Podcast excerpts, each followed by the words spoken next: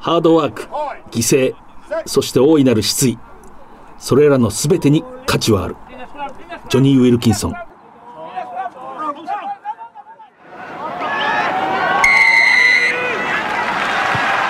藤島大の楕円球に見る夢。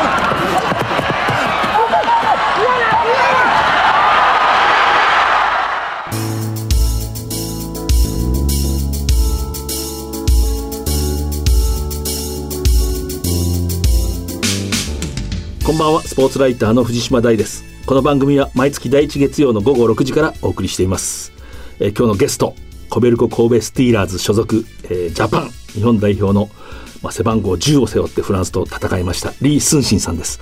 この後登場していただきます、えーまずはこの1ヶ月。7月9日東京の国立競技場フランス代表とのジャパンテストマッチ第2戦15対20でまあ惜敗でした、えー観客が5万7011人。非常によく入りましたね。勝ちかけた。勝てなかった。まあそれがテストマッチでしょうね。ウルグアイフランスと対戦した67月のテストマッチ。2勝2敗でした。えー15人制女子のテストマッチ。7月24日、釜石の宇野住まい、復興スタジアムで行われました、えー、桜15ジャパンが南アフリカ代表スプリングボックスウィメン。を15対6で破りました、続く第2戦は7月30日に埼玉の熊谷ラグビー場で行われました。日本敗れました。フランス国内一部リーグのクレルモン・オーベルに、移籍していた松島幸太郎、まあ、そこでプレーをしていた松島幸太郎が7月から東京サントリーサンゴリアスへ復帰しました、えー戻りました、えさらに南アフリカ代表スクラムハーフワールドカップで非常に人気を博したファフ・デクラークが、えー横浜キャノンイーグルスに加入しました、えー横浜市内で会見を開きました。Yeah,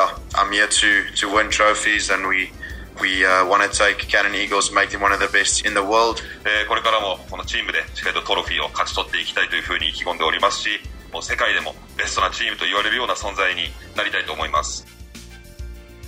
藤島大の楕円球に見る夢。この番組はラグビー女子日本代表を応援する西南商事。男子日本代表を応援する SMBC の提供でお送りします今ここから始まってゆくつながってゆく。最初は日の当たらない存在だった。だけど今や世界が舞台となった。一人じゃないあなたと輝き桜そうリサイクルモアウィーキャン西南商事はラグビー女子日本代表を応援しています社会人生活が始まった。さあキックオフ。一人で大きな仕事に思いっきりぶつかって。激しいタックル。一人で初めて契約を取って。トライ。初トライです。その時初めて知った。応援席湧いています。俺は一人じゃないって。共に前へ。SMBC はラグビーを応援していますスポーツライターの藤島大です。ゲスト、フランス代表との2試合、テストマッチに先発出場した、リーグワンコベルコ神戸スティーラーズ所属日本代表のリー・スーシンさんです。お願いします。お願いします。まず、略歴を私の方から、2001年1月13日、神戸市生まれの21歳。この年で、まあ、フランス代表とテストマッチをした、まあ、ウルグアイ戦でデビューをして、在日コリアンの3世、父親と2人のお兄さんにま影響されて、4歳から兵庫県ラグビースクールでまプレーを始めます。小学1年から中学3年まで、いわゆる部活動ですね、学校の。で、サッカーの経験があります。まあ、これはキックに来てますね。神戸朝鮮初中級学校から大阪朝鮮高級学校、いわゆる大阪長高、あのラグビーの強い学校です。に、進んで3年時、花園に出場しています。高校2年から高校ジャパン。この2年からっていうのは実力者の証明ですね。そしてまあ帝京大学に進みますけれども、ジュニアジャパンのキャプテンなどでこう世界を知ったということで、まあニュージーランドへのこう渡ることを決意して、まあ大学を辞めます。ところがまあコロナ禍パンデミックでこう、その機会がなくなりましたけれども、2020年、えー神戸製鋼に入団しました。加入2年目のリーグワン初年度、チームのバイスキャプテン。これ驚きですよね。二十歳でバイスキャプテンに、まあ、指名されて、センタースタンドオフとして11試合先発を含む13試合に出場しました。6月25日ウルグアイ戦で初キャップ。キキャップ数現在3ですね。176センチ85キロです。さあ、どこから話そうかと思うんですけども、もう、やっぱり一番記憶に新しいフランスのもう第2戦のテストマッチ。そうですね。ええはいまあ、スコア20対15。ほとんどこう勝ちかけたというかね、、はいったと思ったら、こう、インゴールで、はい。そうですね。ノックオンがあって。えーテレビのカメラの台数が多すぎたんじゃないかっていう。まあ、フランスと競った試合をした。まあ、その時の先発でこう、10番を務めて、まあ、2試合戦ったフランス代表、はいこう、一部、いい選手が来てないという面もあったけれども、例えばトイメン10番はマテュー・ジャリベールという、はいもう本当にこうフランスの力のある選手で、そうですね。えーどうでしたか、こうフランス代表と実際戦ってみて。そうです。本当にジャリベリ選手に関しては本当にトップ14ですごい大活躍されてて、さほど自分とは年齢差ないんですけど、本当にこう落ち着いてるというか、すごい常に冷静で、うんパス、キックにしてもスキルが高いですし、本当に苦しめられたなっていう感じはありましたね。チャリベールは23歳ですよね。すねだからまあ、2つ上ってことなんですかね、簡単に言うと。やっぱりこう落ち着いてた、ふてぶてしい感じですよね、ちょっとね。はい。情熱的ではなかったですね。落ち着いてて本当にこういう大舞台に慣れてるんだなっていうのはそういうのはこうどういう時感じるんですか？そうです。こうセットプレーでトイメン立った時であったり、うん。やっぱりキックオフの蹴る時であったりっていうのは、やっぱり見てるんで、そこは結構、はい、うん。もう自分の世界に入ってるっていう感じでした。ジャリベールというのはフランスの中でも才能のある選手なんですけれども、ああいうこうテストマッチを何度も経験してる、はい。こう上手い人、日本代表の2戦目で多分17キャップ目かな。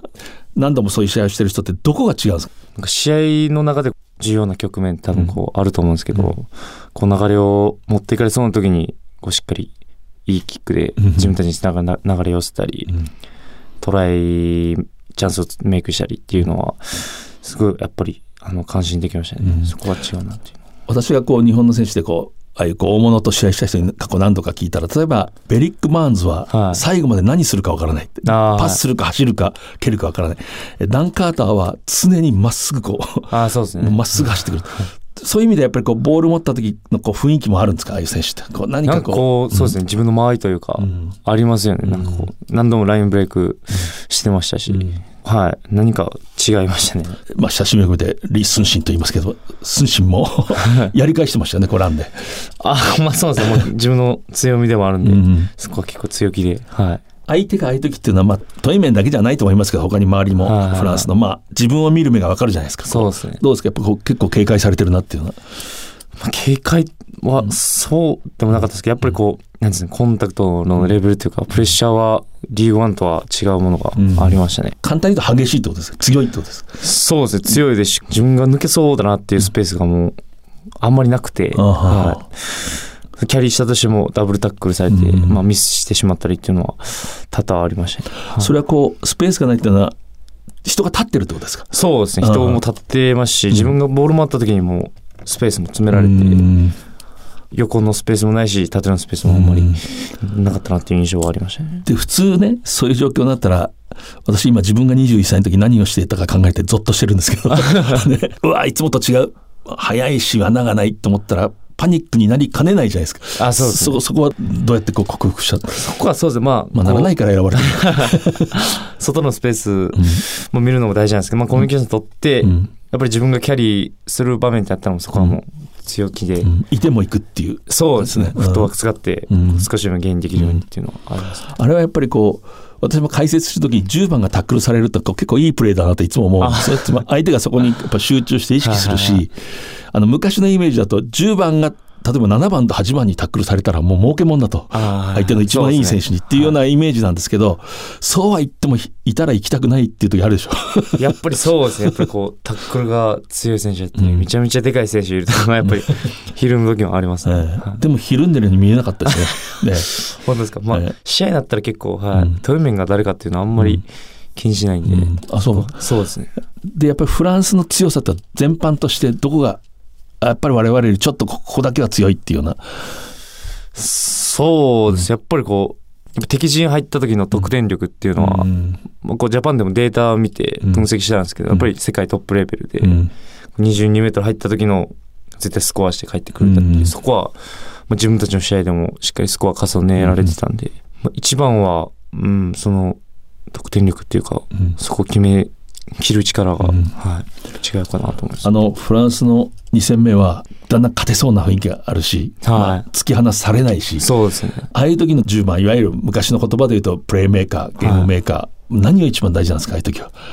まずはミスしないことっていうか、自分たちでディシプリン守って、うん。自分たちで流れを渡さないことがすごい大事で、あとは常に敵陣で戦おうっていうのは、あの9番10番で話してましたね、うん。はい。あの斉藤直人とこう組んであの試合こう先発で、はい。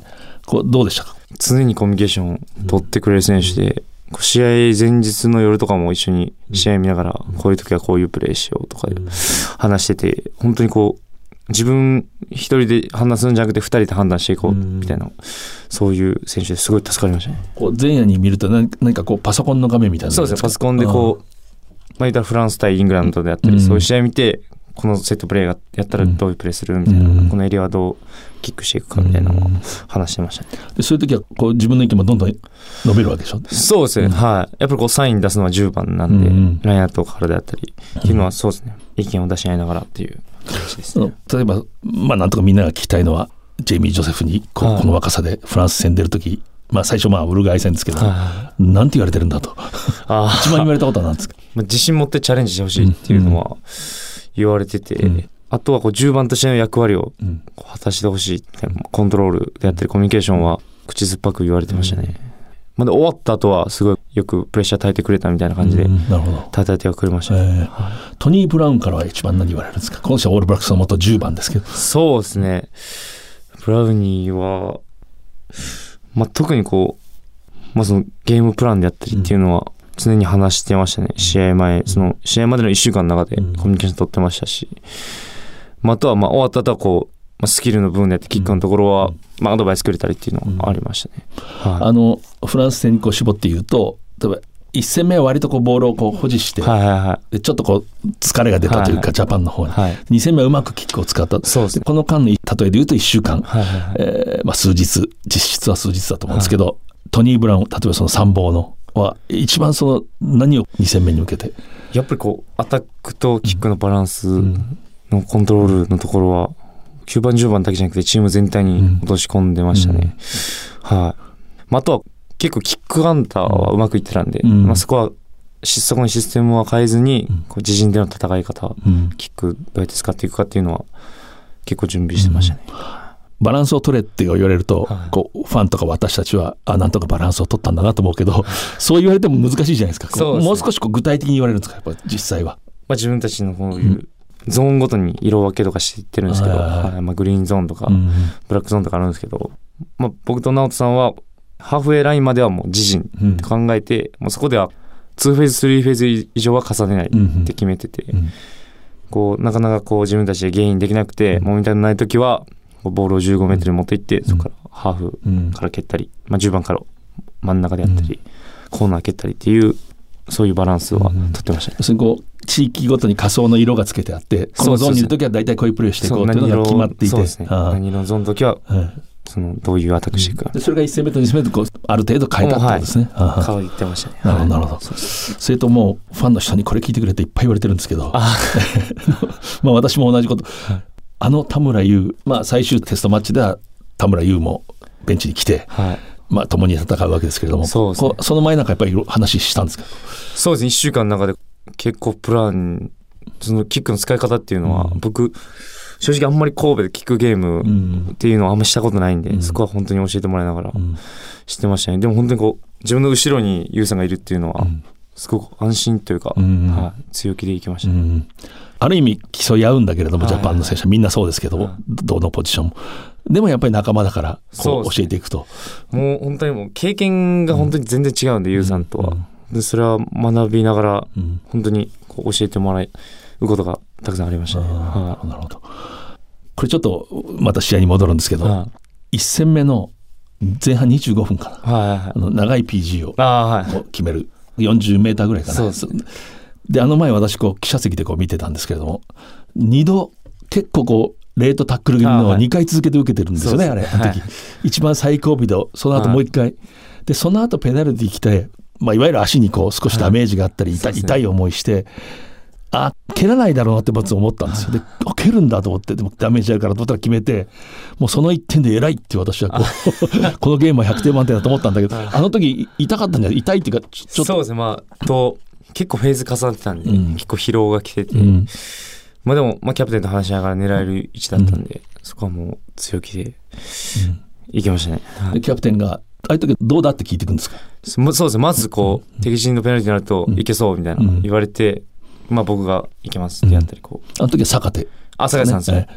フッカーの坂手。さんがいけそうみたいな感じで言われたんで、まあいきます。うん。まあいけますって言いますよねでも。言いますね基本はい。でも結構あれこう2回ちょっとねそうですね。ものすごい重いタックルをドンドンと受けて僕ずっとラグビー見てあのああいう後ってキッカー大体入らないこと多いですよね。あー確かにね。足にダメージっていうかこう全体にこう、そうですね。えーよく決めました。でも自信ありましたかあれ？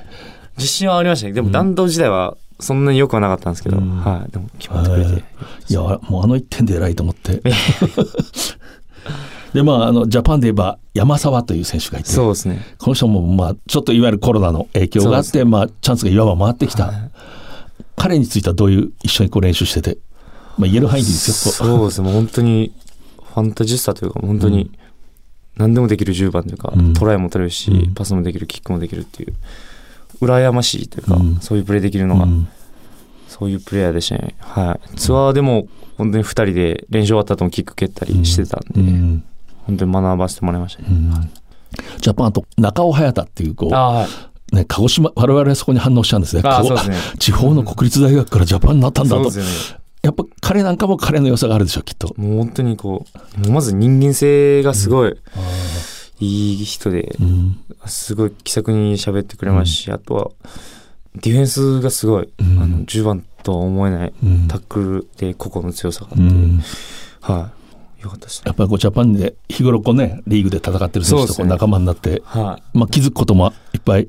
ありますね。なかなか、まあ、他のチームの選手とこう、接する機会もなかったんで、その人のこう、まあ、グラウンド内の過ごし方だけじゃなくて、グラウンド外のうん。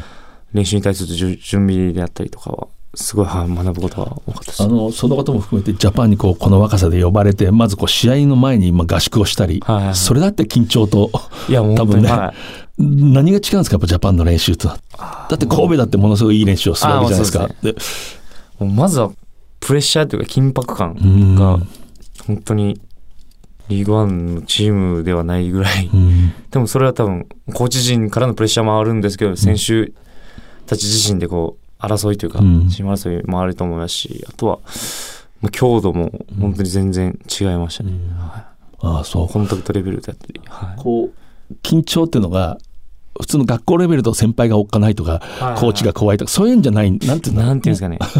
そういうんじゃないよね、もまあ 怖いとかはないですけどまあでも本当にこうなんですかね命がけというか、本当に一瞬一瞬のプレーがこう多分メンバー選考に影響してくると思うので、あー。そういう意味でこう戦いですね。一人一人が、なるほどなるほど。はい、そういう。考えてみたら日本列島でそうですね。おびただしい数の人が、まあ、たくさんの人がラグビーをしていて、はい。最後の数十人まで来てて、そうですそこでちょっと気抜いて出られなかったら大損ですもんね。本当にそうですね。もうすごかったですうね、ん、あそはうなんかものすごい高度なことをするっていう面もあるかもしれないけど本当にボールをしっかり取ってパスするみたいな。いそうですねベーシックですね、そんなにこう練習内容、ん。その練習ドリルとしては、そんなにリーグワンのまあ神戸もそうですけど、あんまり変わらないうん。ところがありますね。はい。まあ強度って、うん。その、まあ強度で言うと全然高いんですけど、うん。やる内容としては本当にベーシックな1対1のタックルだったり、うん。キャッチパスであったり、うんブレイクダウンのところは、そうそんなに変わったことはしてないと思いますね。ジャパンなんか選ばれたこともないんで想像するしかないですけど キャッチパスをする、自分のチームだとつい落としちゃう時もある、はい。まあ申し訳ないなぐらいでなんとなく進む。ジャパンだともうなんか そう、責められるってことはないですけど、多分もっとした本にはやりましたね。うわっともう。そう、思うはずでしょうね。一日がダメになるぐらい、はい、多分そんな感じですね。なんか想像するとそういうことなんでしょうね。緊張っていうのは、そのはいそうですねそういう。ほとんどみんなミスしないからあの、ん。そうですね、ん。本当に。自分も宮崎合宿で結構1日に2回ぐらいインターセプトされた練習があって、うんうん。その日は本当になんか寝れなかったですね。どうしようみたいな感じで。インターセプトの悪魔がこう、はい。もう結構ブルーに、ブルーになっちゃって。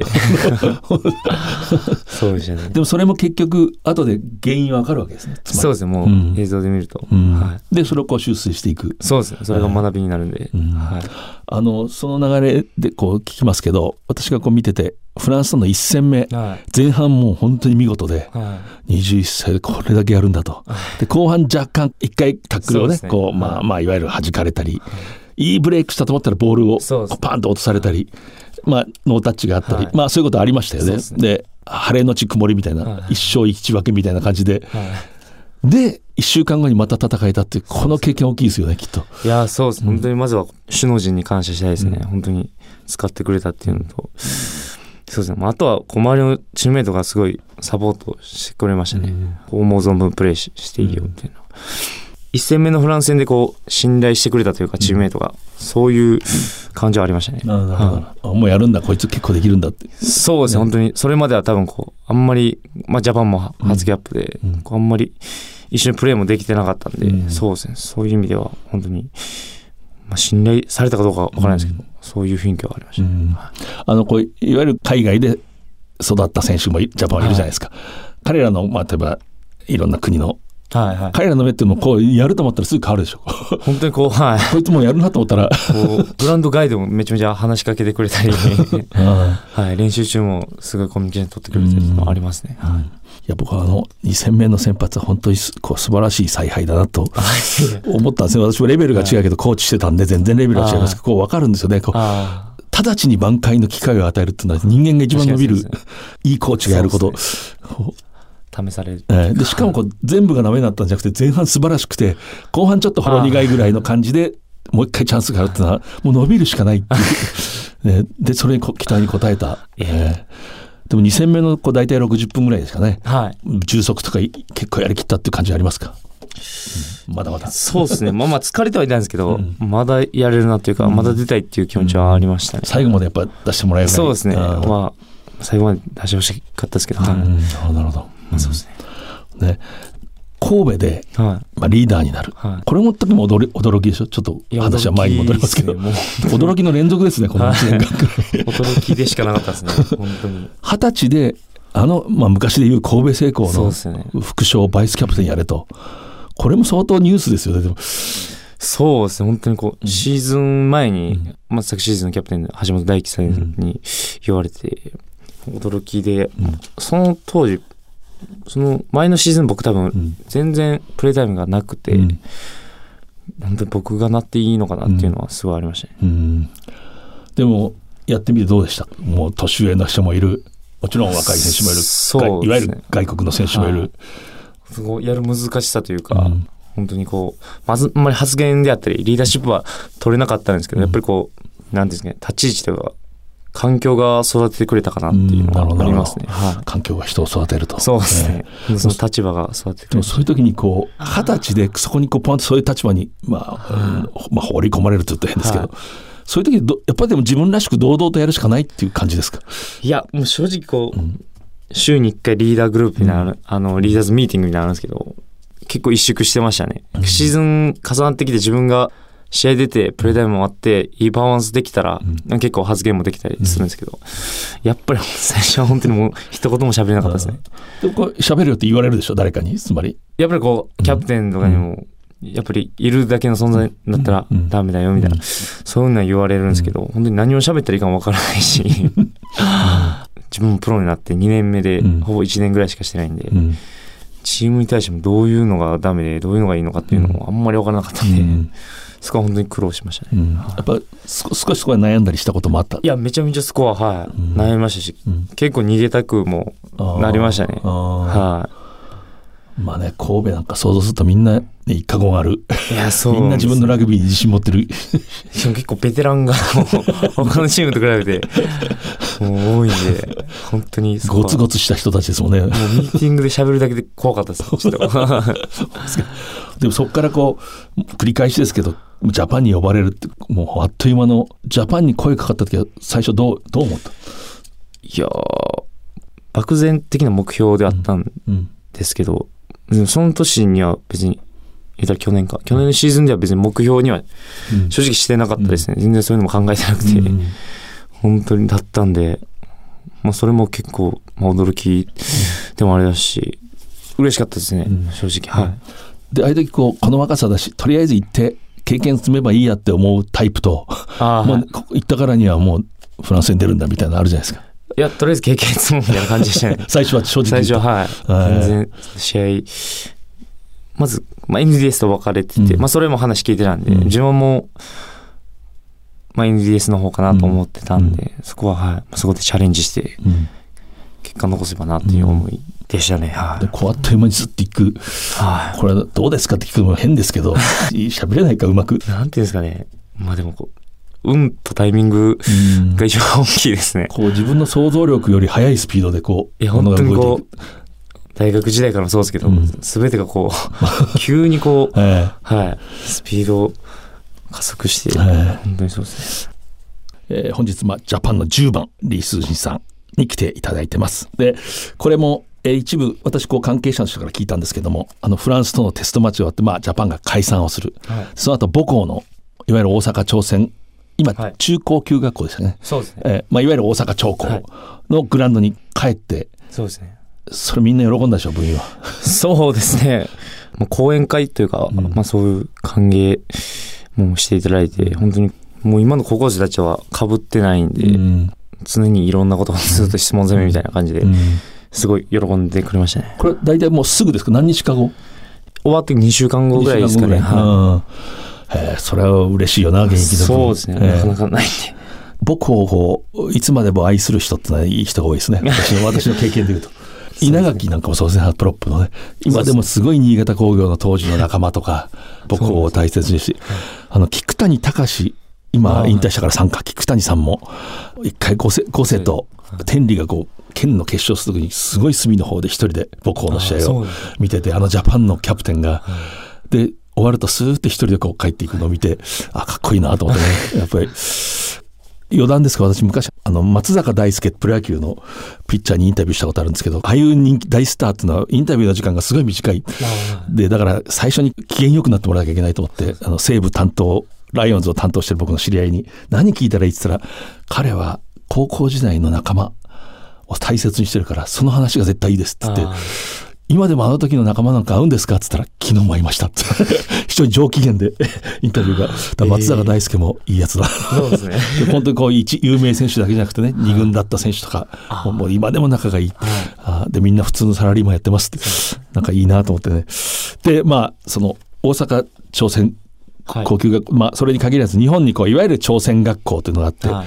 そこにまあラグビー部があるんですけれども、歴史があるんだけれども、そこのまあ卒業生で初めて日本代表選手になった、まあこれも一つの歴史的な出来事だと思うんですけど、このことについてはどうですか？そうです。本当に光栄ですし、うん。誇らしいですし、ん。在日コミュニティっていうのは本当にうん。日本社会の中ですごい小さいうん。存在なんで、その中でこう、まあ、日本を代表する選手になれたっていうのは、嬉しい気持ちと、まあ、あとはすごい、こう、在日コミュニティが自分を育ててくれたので、すごい感謝の気持ちでいっぱいですね。あの、6月19日にその在日のいわゆるコリアンのあはい。代表選手、まあリーグワンなんかでプレーしてる人と韓国代表がね、あまあ、非公式のはい。試合をして、なんか本当はそれに結構出たかったんだっていう。あ、行きたかった。あの、うん。結構話は前の段階から聞いてたんで、うん。韓国代表と試合できる機会とか、ね。そうそうないんで、うん。それは、はい。だけどやっぱりフランスの前にしたらね、やっぱりあまあそうですねまあ、私もあの、私は前先生ですが、ジョン・ウォンジさんという、こう、はいはい。はい在日ラグビーの父という、もう亡くなりましたけど、ね、在日ラグビーを作り上げたはい。人と、昔私が高校の無給フルタイムコーチをしてる時に、都立国立高校の、ああの、帰りに、ある酒場によってご飯食べさせてもらったんですけど、収入がなくなったんで、そこにいつも前先生が来てて、ずっとその話を聞きました。でね、1994年まで全国大会出られなかったんですよね。ね朝鮮学校って、はいそんな大昔じゃないですよね。はでそこから歴史を作り上げて、ね。えー本当にこう、ついにジャパンの選手が誕生したと。で今ね、結構こう部員も少なくて、まあ、在校生徒もなかなか厳しい、大変な状況でしょ？だいぶ、そうですね、本当に、ラグビー部も今の、長高の1年生多分3人ぐらいで、うん。ああそう。そうです、すごい、うん。結構難しい環境の中でしてましたね。うん。やっぱ気になりますか、こう後輩たち。いや、すごい、はい。うん。もう応援もしてるんで、うん。結構こう、まあ、大会の試合結果とか見て負けたりすると、うん。まあ、結構落ち込みますし、うん。まあ、そういう意味でも、はい、少しでも自分がこう力になれるようにしたいなっていうのはありますね。なるほどね。それで思い出すんですけども、高校1年生の時に、ああ。の私それ現場で見てたんですけど、花園ラグビー場で大阪第一地区決勝戦、相手があの東海大行ですね。政、はい。え大阪朝鮮高、10対12でね、2点差で負けてて、最後猛攻をかけて、はい。ペナルティー、ペナルティーだけど、全部そこからこうフィールドモール作って、で、30分僕過ぎてたと思うんですけど、右宇宙間の、まあ、さほど難しくないかなっていうようはない。角度でペナルティーもらって、そうですね。決めたら3点でサヨナラ勝ち。で、当時、キッカーが1年生の、え後の日本代表、スタンドオフ、スンシン。で、あの時、お兄さんがキャプテンでね、そうですね。狙わなかったんですよね。そうですね。狙わないでモール行ったら、こう、モール、向こうの上手い選手がボンって取って、はいそれで終わるんですけど、あれは私は非常にこう印象的で、は覚えてます。もちろん覚えてますよね。い。もうそうですね。もう今でもこう、ラグビー人生の中で一番悔しい試合でしたね。あ本当にこう顔が上がらないというか、うんずっと下向いて、もう本当に、なんか言ってやりたいですけどね、あの時代、あの当時の自分に。ーつまり、あの時に、まあ、監督さんも言ってました。あの、コン・ジョンスさん。はい。1年生にプレッシャーをかけたくなかったと。つまり、はいこれが決まったら勝ちだと。はいで、そこで試合が終わると。で、でお兄さんは責任を持ってモールで取り切るんだ。なんかいいコメントでしたけどね。ねまあみんながある意味優しかった、1年生ですね。でもその時、正直言って、僕は入ったと思うんですけどね、あれ。すごい自分が右のあの15メートルっていうのは、すごい自分が一番苦手なあ、ところで。そういうことがあったんだ。はいまあ、本当にこう、なんていうんですかね、すごいこう、兄に狙いそうって聞かれた時に、すっごい遠く見えて、うんあーあー、そうう。わ、これでこう、フォワードを見渡したんですけど、うわこのキックで、この人たちの、本当に人生が決まるのかっていう。ちょっとそこでこう、萎縮してしまったというか、はい。ーあ、そういう、やっぱりそう正直自分の中にそういう心がこう。い、や、ありましたね。本当に。まさかね、もう、はい、うん。兄にちょっと蹴れないっていうのは、あ、言ったんだ。あ、言いました、言いましあた。で、兄が、じゃあモールで行こうって。あはい。でも、お兄さんを記者に囲まれるとそういうこと言わないんですね。3年の責任出てるんだけど、僕が決めましたって。え いいですね。感動的な。あれからだって5年とちょっとじゃないですか。5年半ぐらいかな違うかな16歳、15歳。5年ちょっと、ね5、6年ですね。フランス相手に45メートルの打撲した後に。堂々と決めるキッカー がね、いや、本当にすごいですね。やっぱスポーツ、スポーツマンっていうかスポーツ人の時間ってこう、我々のような人間と違って凝縮されてるなって今思って。成長させてもらいましたね。はいまああれもいい経験ですかね。はい。本当に生きてますね。も うでも忘れないですね、ああ時の3年生の先輩たち、考えますかやっぱりそう、今でも、はい。うんでも、長考って、その当時の1年、2年、3年だけじゃなくて、ここ結構、広い範囲というか、うん。先輩たちとも、こう、結構、まあ交流があるとか仲がいいんで、うん。そういう意味でも、まあ、母校愛が強いというか、うん。はい。僕だけじゃなくて、リーグワンの長考の先輩方もすごい好きですね、長考は。ああそうですね。とまあ大阪朝鮮高級学校、まあ、今中高級学校、はい。大阪長高ラグビー部。なぜあんなに、まあ、強いのかっていうのは、これこれ前提があってこれ例えば2020年度の花園、えー私調べましたけど男子生徒が104人ですね。あはい。全校の男子部員じゃないですよ。学校の男子生徒が104人でそのうち39人がラグビー部員。でこれで準決勝までいった。でそこでぶつかった桐蔭学園は102人が部員ですね。で1977人が、えー男子生徒。この戦いなんですね。でそういうこうソースっていうかこうでなぜ強いかってこう当事者としてはどうですか？多分まず、なんで、マインドセットっていうか、マインドセットが、他の、まあ、日本学校って言ったらあれですけど、まあ、他の学校と多分違うところで、こう、長考のアイデンティティっていうか、そういう信念が、やっぱりこう、在日同胞のために、こう、半蔵に出ないといけない、こう、使命っていうか、うんまあ、そういうのはそう、まあ、大四切先生からずっと伝えられてきてて、でそういう意味で、やっぱり長考ってこう、推薦であったり、スカウトで強い選手取れないんで、誰よりも、どのチームの選手よりも、やっぱり練習しないとうん。強くなれないんで、そういう意味でもこう、マインドセットであったり、アイデンティティの部分が、あの、他の学校とは違うのかなっていう。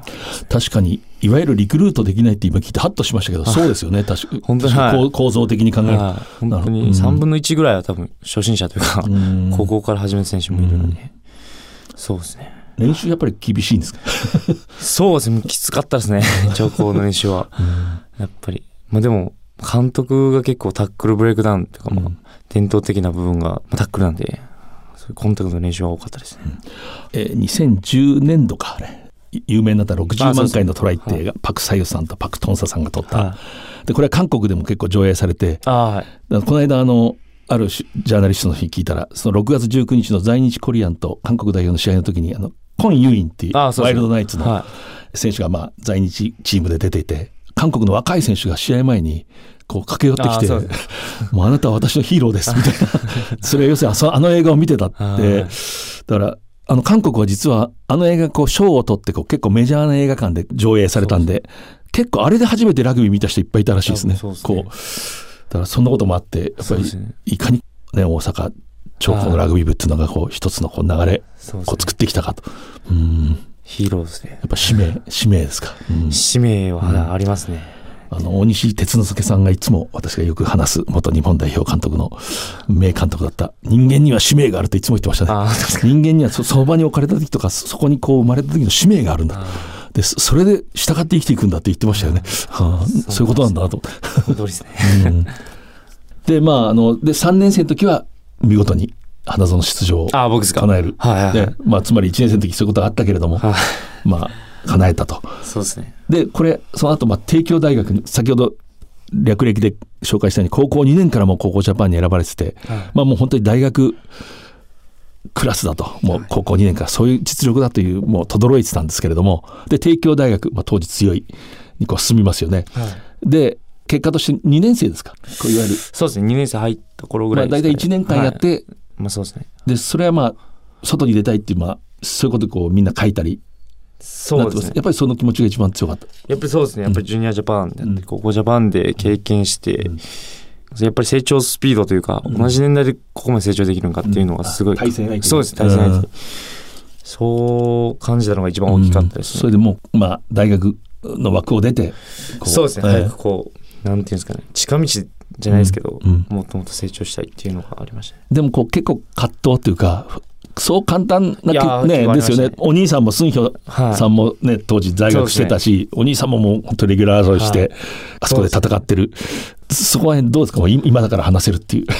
やっぱりこう、自分がこう辞めるとなると、結構いろんな人に影響が出てくるというか、迷惑かかってきて、うん。まあ兄もそうなんですけど、うん。でそういう意味でも、まあ、大学辞めてしまうとこう、ん。大学卒業資格取れなかったり、まあ今後のキャリアにもつながってくるんで、うんそこはこうすごい葛藤もあったんですけど、結構こう意志は固かったですね、なるほどね。そうですね。で、まあ今この結果を見ればね、そそれが間違いだという人はおそらく一人もいないんですけれども、しかしそのね、その時は若いから、そうですね。ね、もしかしたらっていう。そうなんですよね、うん。本当にこうどこでラグビーするかも決まってなかったですし、うん。でその後こうテレビつけると同年代の大学ラグビーのそうですね。優勝して。結構大きく取り上げられたり、はい。そういうのは感じました？やっぱりこうちょっと。結構こうなんですかね自分の無力感というか、うん。そういう、まあ、後悔というか、うん。まあ、少しはこう後悔というかっていうのはありましたね、うん。なるほどね。でまあしかもこうニュージーランドに渡ろうかっていうは計画も私も聞きましたけども当時、はい結局そのコロナが来てはい。ままならなくなってそうですね。そう一緒に普通落ち込む局面ですよね。こう。あーもう結構こうん。う目の前真っ暗というか、うん。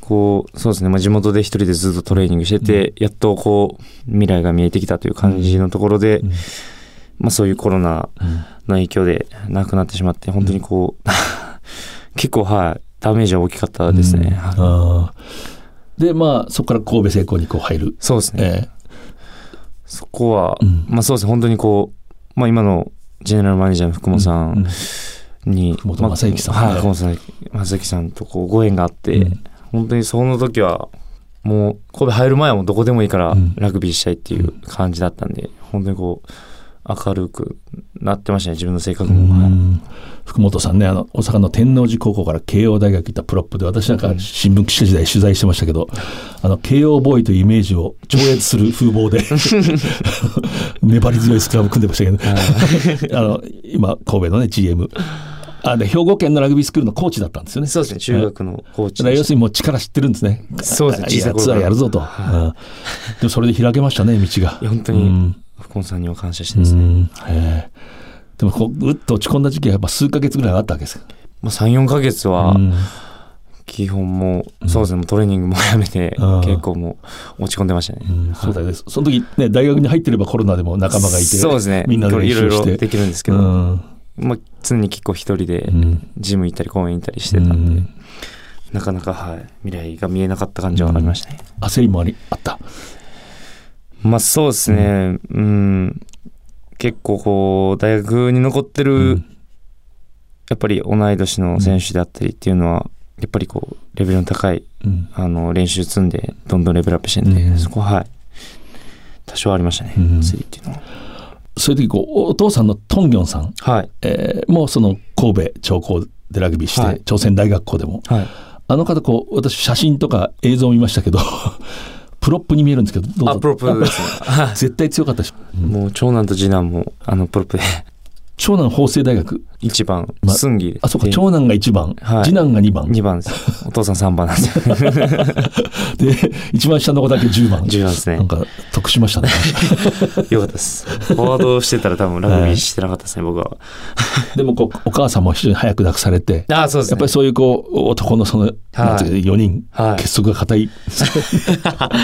結束は、まあ、硬いでしょうね。うんけどまあ、まあでもお父さん本当に、僕たち小さい頃から3人を育ててくれたんで、うんそこは、はい。感謝したいですね。いやー初キャップは嬉しかったでしょうね。喜んでくれてましたね。は い。ねまあ、初キャップウルグアイ戦の最初こう、まあ、出てって、いよいよキックオフ。はいあの時は改めてどうでした？ちょっとフランス戦の話ばっかり聞いたけどね、初めての時も。こう、リードしてたんで、うんそういう意味でも、結構、マインド的にもうん楽でしたし、うんめちゃめちゃ緊張するって感じではなかったです。もう、ゲーム勝ってるから途中で入っても。そうですねえーはいうん。そんな感じで、フランス戦の方が緊張しましたね。うんはい。なるほどね。そうですね。でも、なんか話が行ったり来たりしますけど、話うちに思い出すんだけど、フランス戦の後半いいブレイクをし、あ、いいランだと思った時にパーンとボールあー叩かれた。あれインターナショナルじゃないですか。いや、めちゃめちゃ感じましたね、あれは。はあれが、普通あれ来ても取られないですもんね。い。落とさないでしょ。そうですね。で、そのままこう、オフロードうん。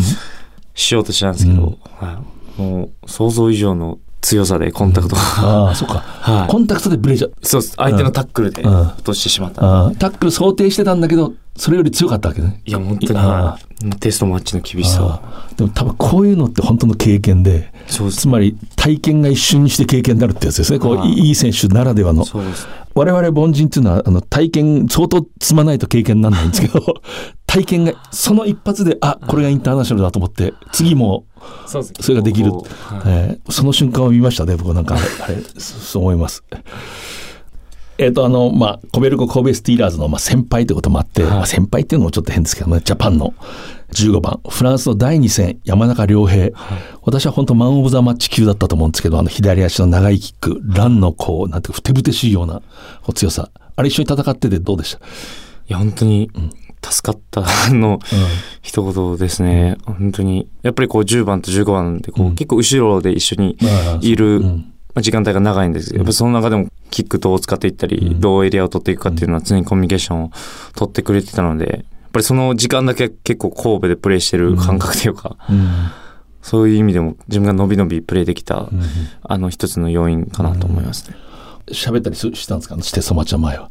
前は、やっぱり10番、15番で組み立てるポジションとしては結構コミュニケーションは取ってましたね。うん。そんな要するにこう蹴り合いすると10と10が後ろに備えて、そうですねこ蹴り返す要因として2人残ってる。そうですね蹴り返すか、ランでいくかっていうのは、はい。うんでカウンターアタックもね、うまくいって、そうですね、うん本当に。助かりましたね。ね、今後ですね、この21歳でキャップ、フランスと戦って、えー2戦目、まあ、勝ちかけるところまでいった。当然次はどうだってこう聞く、我々は聞くしかないんですけど。まあそうですね、まずは2023年のワールドカップを目指して、しっかりメンバー入れるように。まあ、目の前で言うと秋のツアーがうんあるので、んまあそこでしっかり結果残したいっていうのはありますね。でもね、先ほど言ったような人たちが周りにもいて、ジャパンの競争する人は簡単じゃないですよね、やっぱり。本当にこう、はい。自分も運とタイミングだけで来たので、うん本当にここからが本当の勝負だと思うので、はい。強気で頑張りたいです、今こう、今自分は例えば一人で練習するとき何を一番意識してやってるんですか？こう自主練をしたり。そう、やっぱりうん、キャッチパス、ああ、そこに戻るんだ。うん。はい。踊るというかそれが全てなのか、なんかこう、やっぱり一番基礎うん。というか、はい。まあ、10番としてもそうなんですけど、うん。は常にしてますね。これはあの前も話したかもしれませんけれどもニュージーランドでねキャッチパスじゃなくてキャッチパスってこう一綴りの言葉。あいいいいキャッチするからいいパスができるんだそうですね。ええ本当におっしゃる通りで、うん。いいキャッチがないと、いいパスも。じゃあもうやっぱりそこに常にそこをこう確認しながら行くような本当にそうですね。えそこは。実は田村優も私にそう言ってましたねあ、本当ですか？週の初めの練習は中抜きからやるんだあ ええうんそうですね。キャッチパスは。なるほどはい。えー本日、えーゲストはコベルコ神戸スティーラーズ日本代表で10番、えーリー・スンシンさんに大阪のスタジオに来ていただきましたありがとうございます、ありがとうございます。今ここから始まってゆくつながってゆく。最初は日の当たらない存在だった。私の夢だけど今や世界が舞台となった。一人じゃない。あなたと輝き桜リサイクルモアウィーキャン西南商事はラグビー女子日本代表を応援しています。社会人生活が始まった。さあキックオフ。一人で大きな仕事に思いっきりぶつかって。激しいタックル。一人で初めて契約を取って。トライ！初トライです。その時初めて知った。応援席湧いています。俺は一人じゃないって。共に前へ。SMBC はラグビーを応援しています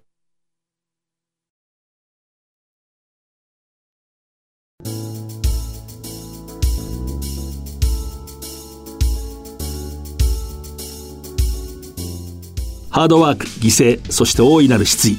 それらの全てに価値がある。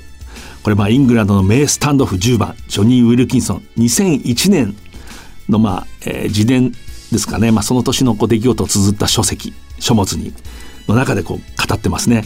つまりこうテストマッチに臨む。そのためには大変なこうまあ努力それからまあある種の犠牲時間を非常に割く。しかも結果がこううまくいかない時もある。しかしそれらの全て全てに価値があるんだと。いうまあ一言これ重いと思いますしこうリー・スンシンこれからこういうことが何度もあるでしょう、えーしかし本当に全てに価値があるんだと思います。この番組は放送の翌日からポッドキャストで配信します。ラジコのタイムフリーでもお聞きいただけます。えー来週のこの時間再放送があります。またパラビでも配信します。次回は9月5日の放送です、えー藤島大でした。藤島大の楕円球に見る夢。この番組はラグビー女子日本代表を応援する西南商事男子日本代表を応援する SMBC の提供でお送りしました。